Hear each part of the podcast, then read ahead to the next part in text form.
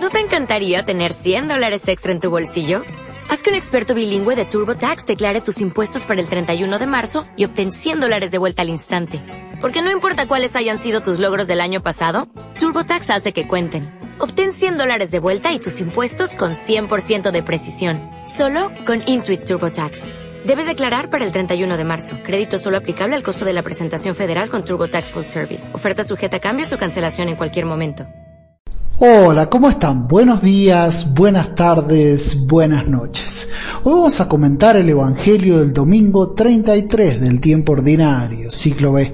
Este Evangelio es tomado de Marcos, capítulo 13, de los versículos 24 al 32. Aquí Marcos habla de la manifestación gloriosa del Hijo del Hombre, que nosotros lo reconocemos como Jesús, el Cristo, el Mesías, que ha venido a reunir a los elegidos, a reunir a los elegidos, para darle la promesa, la promesa de la bendición, de la vida eterna, y entonces creamos en Él, para cuando Él venga, nos elija ¿eh? y nos lleve al lado del Padre. El Evangelio dice así, mas por esos días después de aquella tribulación, el sol se oscurecerá, la luna no dará su resplandor, las estrellas irán cayendo del cielo y las fuerzas que están en los cielos serán sacudidas. Y entonces verán al Hijo del Hombre que viene entre nubes con gran poder y gloria. Entonces enviará a los ángeles y reunirá de los cuatro vientos a sus elegidos, desde el extremo de la tierra hasta el extremo del cielo.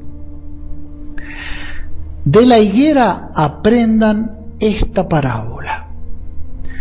Cuando ya sus ramas están tiernas y brotan las hojas, saben que el verano está cerca. Así también ustedes, cuando vean que sucede esto, sepan que Él está cerca, a las puertas.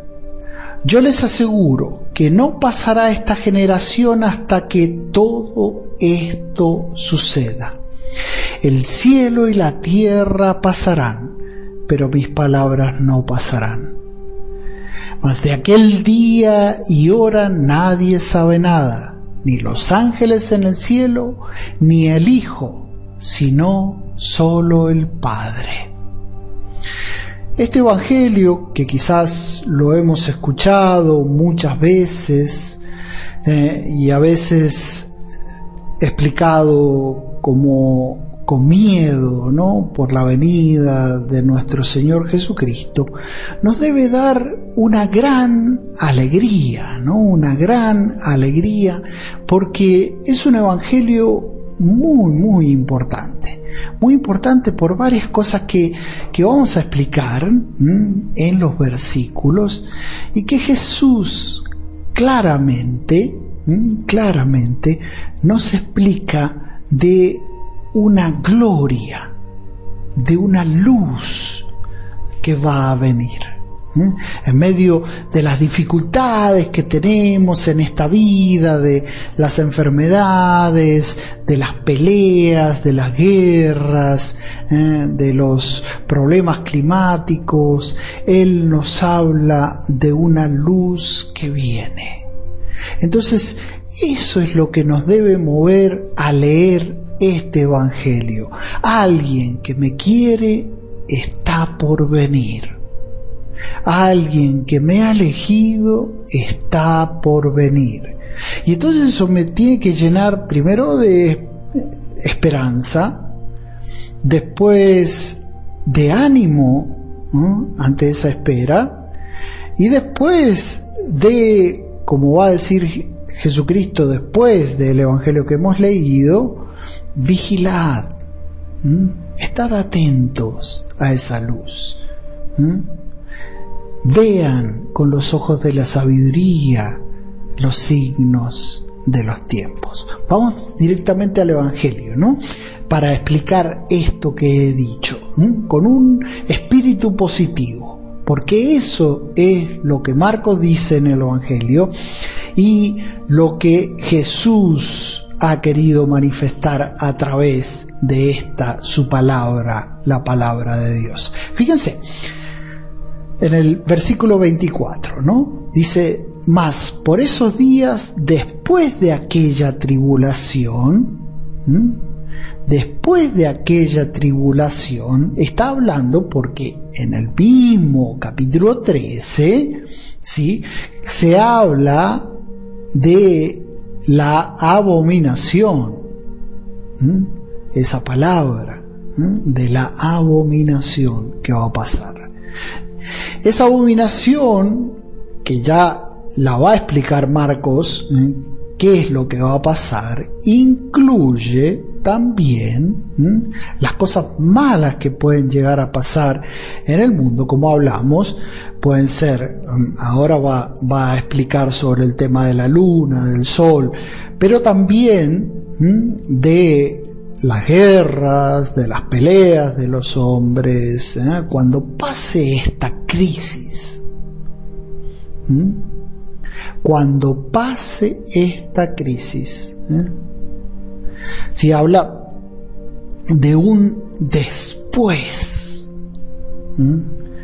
Por eso yo decía, vean con ojos positivos, porque lo importante de este Evangelio es lo que pasa después de los sufrimientos, después de las crisis, después de la abominación que puede ser tanto natural como producida por los hombres, como decía recién el tema de la guerra y eso.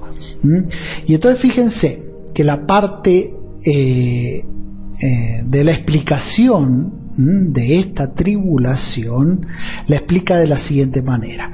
El sol se oscurecerá, la luna no dará su resplandor, y sigue en el versículo 25 porque está unido, las estrellas irán cayendo del cielo y las fuerzas que están en los cielos serán sacudidas. O sea, que lo que nos da vida o luz en esta tierra, son el sol y la luna, las estrellas, lo que ilumina este mundo, que sin duda Dios creó y que no estamos felices de poder tener luz en este planeta, ¿no? Mm, tanta énfasis se hace eh, en cuidar la casa común, que está iluminada por, por el sol, por la luna, por las estrellas, cuidarla, ¿no? Porque eso, mm, esos días iluminados, nos juntamos con los familiares y, y, celebramos, es, es lo que nos da vida y da vida a este mundo. ¿Mm? Cuando esa luz desaparece, ¿sí? El mundo queda en tinieblas y ya no queremos vivir. Y por otro lado, cuando el mundo está en guerra, cuando estamos enemistados, a nadie le gusta vivir así. Entonces, este Evangelio comienza con esa tribulación que muchas veces pasa en el mundo por la maldad de los hombres, ¿eh? algunos gobiernos nefastos, ¿sí? que se aprovechan de las personas, le quitan lo que eh, lo que han trabajado con tanto esfuerzo o no le dejan desarrollarse. Y por otro lado, también por el hecho de no cuidar el planeta se producen a veces catástrofes climáticas, ¿sí? que hacen de la vida una tribulación. Una tribulación. Pero este Evangelio no se queda con eso. Dice, después de esto, después de que pase esta abominación, como así en el, antes en el capítulo 13, y hoy dice, de esta tribulación, el sol se oscurecerá, la luna ¿eh? no dará su resplandor, las estrellas. es el fin. Y eso lo maneja Dios. Y ahí se dan cuenta los malvados, no por una guerra, sino porque Dios ha decidido que el fin ha llegado, no por una guerra, sino por la dominación de Dios de que el sol dejó de iluminar y que las estrellas dejar se cayeron y que entonces ya no se puede vivir. Cuando los enemigos ven esto, que ya no pueden contra Dios, aparece un nuevo día aparece una nueva Jerusalén. Y este es el Evangelio. Y este es el significado de estas palabras. Este Evangelio, esta buena nueva que ha venido Jesús, no es un mensaje negativo, sino positivo. Vamos adelante y vamos a ir viendo qué hermoso. Fíjense, y entonces verán al Hijo del Hombre que viene entre nubes con gran poder y gloria. O sea, el sol ya no ilumina, pero aparece otro nuevo sol, que es Jesús, que aparece entre nubes para iluminar con poder y gloria. Poder divino y gloria, una gloria que todos queremos, una gloria donde, que es la gloria que viene a través de la gracia. O sea que es el gozo de poder estar iluminado por Jesús que viene y es lo que estamos esperando. O sea, un nuevo mundo, una nueva Sión, ¿no? Sión es el lugar más alto de Jerusalén. Jerusalén, la ciudad santa. Pero ahora viene una nueva Jerusalén, una nueva creación, después de un nuevo éxodo. El éxodo es la liberación que pasó ¿eh? el pueblo de Israel cuando estaba en Egipto. Este segundo éxodo es salir de toda esta tribulación y esta abominación que es creada a veces por los hombres o a veces climática a una nueva creación a una nueva creación. ¿ah? Real. Tan real como que aparece Jesús, que realmente ha resucitado y que está sentado a la, avenida, a la derecha del Padre, que viene con gloria y poder. ¿El poder de qué? De destruir algo. No, si ya pasó la tribulación, ya cayó el sol, No, el poder de hacernos felices, santos. ¿Y qué quiere decir bendecidos, santos?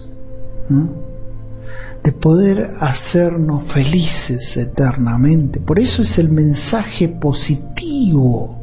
Se va a acabar toda tribulación, se va a acabar toda enfermedad, se va a acabar toda pelea y guerra.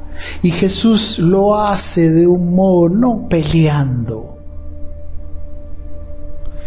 sino mostrando que su gloria, su gracia y su poder están por encima de toda la maldad, de toda tribulación, de toda enfermedad, y que viene a sanar, y que viene a curar, y que viene a darnos la paz. ¿Se dan cuenta? Él usa otras armas, no la pelea, sino la gracia, sino la gloria. Y el poder para crear un mundo nuevo. Y entonces ante esto, ¿qué crea? ¿Eh? ¿Qué produce en nosotros? El creer,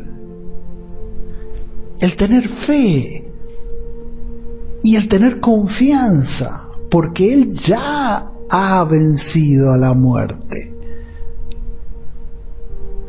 Y, creemos que Él está sentado a la derecha del Padre. Fíjense qué hermoso esto.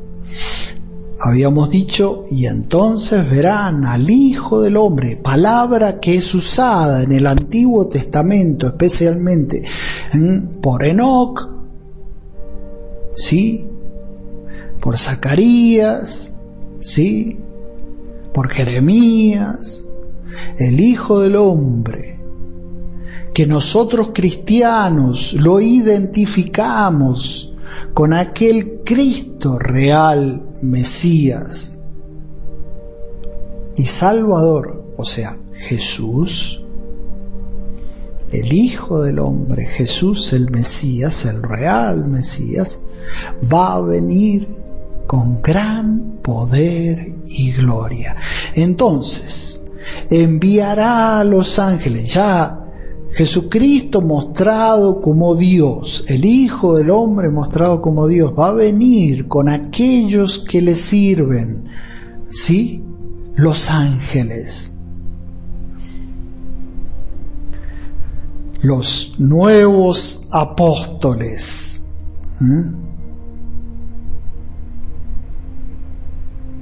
¿Hacer qué?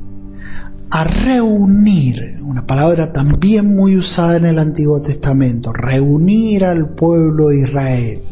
Pero ahora es reunir a todos, porque va a decir, de los cuatro vientos a sus elegidos.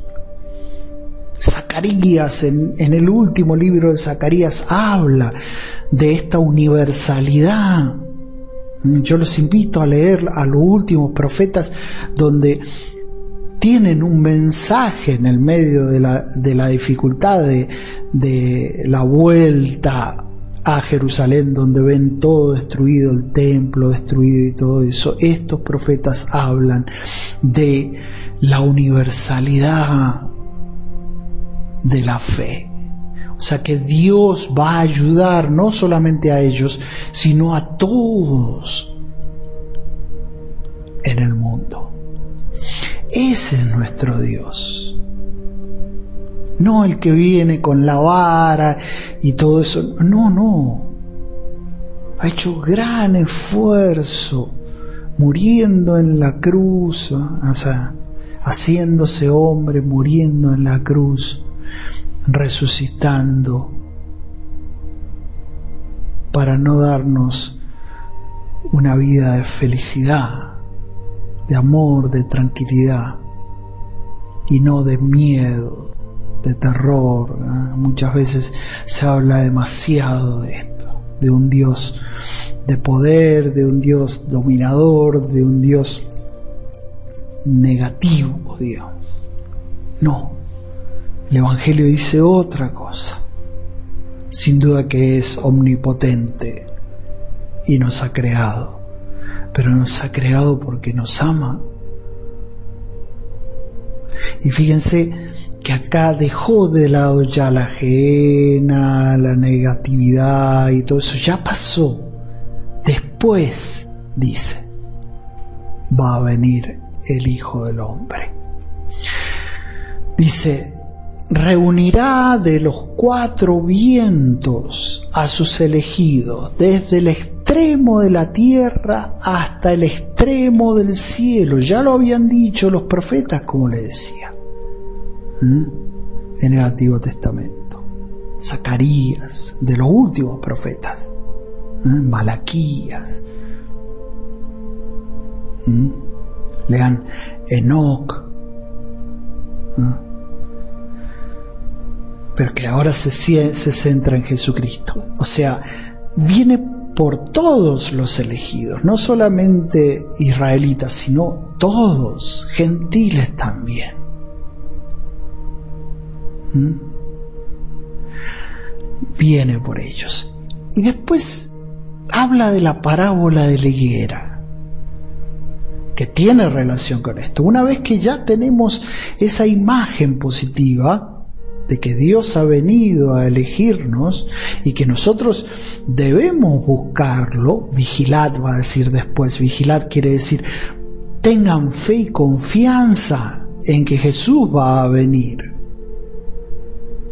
Elíjanlo a Él primero, para que Él después nos elija y nos reúna a todos, porque nos quiere dar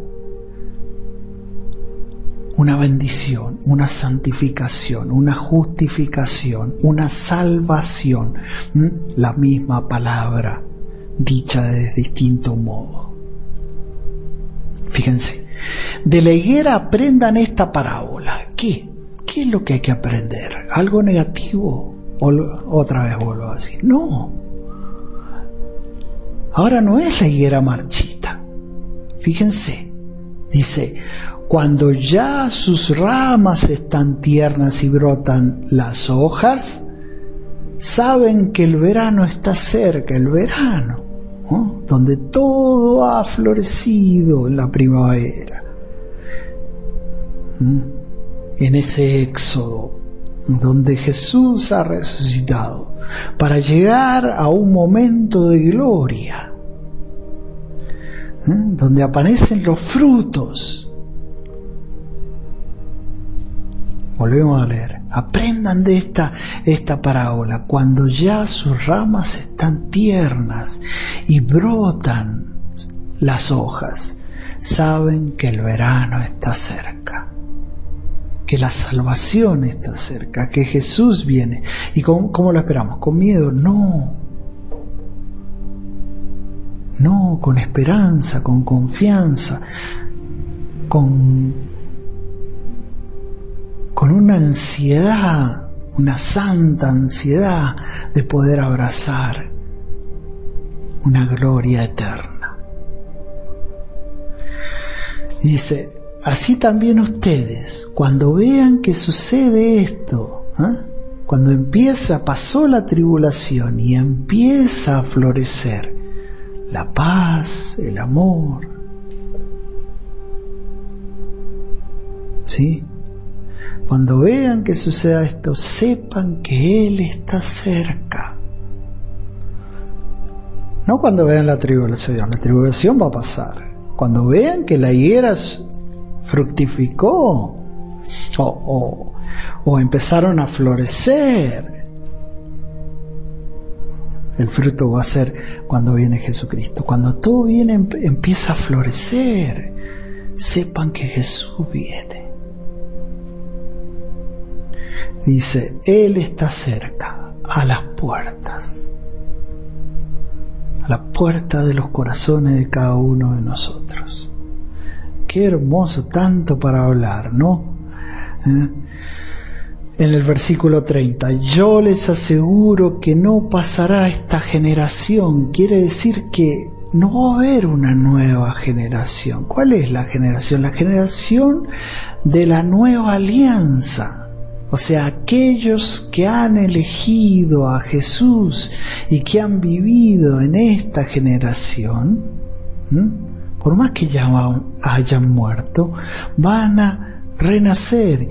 Y quiere decir que va a haber en esta generación gente que todavía va a estar viva. Y después todos vamos a estar vivos con la gracia del Señor. Y fíjense, mis palabras, mm, dice el cielo y la tierra pasarán. ¿Por qué? Porque se cayó el sol, ya no está, las estrellas y todo eso, pero un nuevo sol se levanta. Una nueva luz aparece, que es Jesús, ¿sí? El cielo y la tierra pasarán, pero mis palabras no pasarán. Va a aparecer Él con sus palabras, sus palabras de no temas, de sus palabras de ven y haremos una cena, cenaremos hoy y estaremos juntos. ¿Por, qué digo esto? Porque va a reunir, y estas palabras son del Apocalipsis, ¿no? Cuando venga a la puerta y cenaré contigo. El cielo y la tierra pasarán, pero mis palabras no pasarán. ¿Cuántas palabras puedo decir? Yo soy tu escudo, yo soy tu salvación, yo soy... Mm, pedid y se os dará. Mas de aquel día y hora nadie sabe nada, ni los ángeles en el cielo, ni el Hijo, sino solo el Padre. Por eso, vigilad. Tengan esa esperanza de que Jesús va a venir. Tengan la esperanza de que Jesús va a traer la paz, va a traer la bendición. ¿Y saben qué? Seremos felices. Los invito a rezar como todo domingo, ¿sí? Un salmo, ¿eh? un salmo para unirnos al Señor y pedirle la esperanza, pedirle esa vigilancia, pedirle esa positividad de que Jesús nos quiere, quiere darnos lo mejor. Recemos este salmo hermoso, el Salmo 15. El Señor es el lote de mi heredad y mi copa. Mi suerte está en tu mano.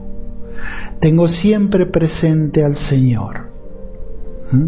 Con Él a mi derecha no vacilaré. Por eso se me alegra el corazón, se gozan mis entrañas y mi carne descansa serena.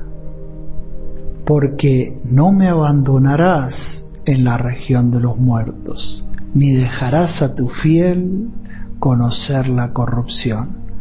Me enseñarás el sendero de la vida me saciarás de gozo en tu presencia, de alegría perpetua a tu derecha, de alegría perpetua a tu derecha. O sea, no tengan miedo, no tengamos miedo, porque saben que Jesús ya está con nosotros. Y Él nos guía, y Él nos lleva. No hay posibilidad de cometer error. Solo confiemos y creamos en Él. Bueno, que tengan un buen domingo, que Dios los siga bendiciendo y nos vemos en el próximo comentario bíblico.